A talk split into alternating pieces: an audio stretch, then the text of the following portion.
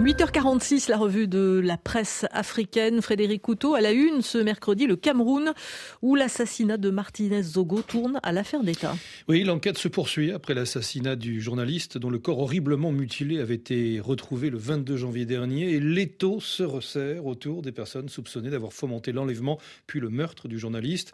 Ces suspects sont encore interrogés au secrétariat d'État à la Défense. Parmi eux, l'homme d'affaires et mania des médias Jean-Pierre Amougou Bellinga ainsi que Maxime Coeco, commissaire divisionnaire et surtout patron de la DGRE, la Direction générale de la recherche extérieure. D'après Jeune Afrique, une inculpation des principaux suspects ne fait plus guère de doute. Menée conjointement par la police et par la gendarmerie, l'enquête sur la mort de Martinez Zogo a, a paru progresser rapidement ces derniers jours.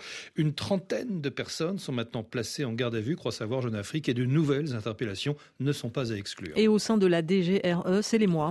La tension est à son comble, rapporte le site Actu Cameroun, et la boîte où ou encore la piscine, comme elle est surnommée, est divisée. Une partie des agents secrets pense que leur patron est victime d'une manipulation de haute facture orchestrée depuis le sommet de l'État. Ils veulent réagir, ils menacent notamment de publier des informations top secrètes sur certains membres du gouvernement. Quoi qu'il en soit, à la suite de cette affaire, le Cameroun est en état de choc, euh, dit le site 237 Online. Ce meurtre indique une détérioration grave du régime monarchique de Paul Biya, où une justice corrompue agit à la solde du pouvoir en place pour éliminer les opposants et les ambitieux, affirme 237 Online. La mise à mort de Martinez Zogo, exécutée par des agents de l'État, est une menace pour l'ensemble des droits et des libertés civiques au Cameroun. Et le site d'information camerounais de pointer que l'arrestation de plusieurs responsables des services de renseignement et les témoignages recueillis par Reporters sans frontières présentent l'homme d'affaires Jean-Pierre Amougou Bellinga comme le principal commanditaire de l'assassinat. Martinez Zogo euh, l'accusait euh, dans ses émissions de radio de profiter des largesses et de l'appui des ministres des Finances et de la Justice.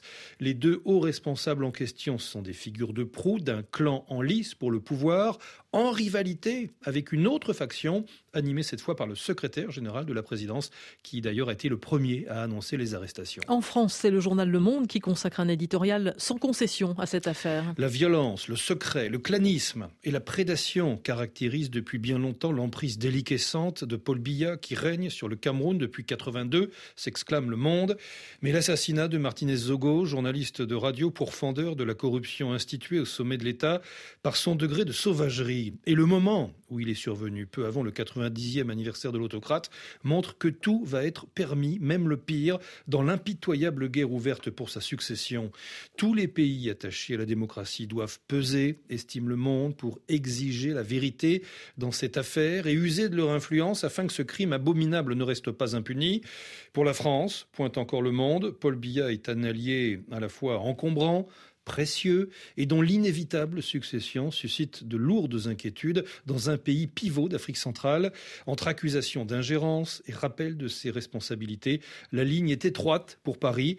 Le calvaire de Martinez Zogo sonne comme un avis de tempête sur un paysage crépusculaire. Paul Biya qui vient donc de fêter ses 90 ans. Son mandat s'achève en 2025, pointe le journal du Cameroun. Oui, bien que le RDPC, le parti au pouvoir, n'ait pas tenu de congrès depuis 2011, empêchant ainsi le débat sur toute transition, il y a de temps en temps une réorganisation interne du parti, euh, relève le site camerounais. Le président s'en est d'ailleurs servi pour contrôler les menaces potentielles à sa suprématie, d'où les nombreux ex-ministres et directeurs généraux en prison, victimes de l'opération euh, anticorruption épervier. Mais deux clans, Boulou et Nanga, se livrent une bataille féroce pour sa succession. Le système de billard a fait son temps, s'exclame encore le journal du Cameroun. Sa longévité repose sur son caractère impitoyable et sa perspicacité politique.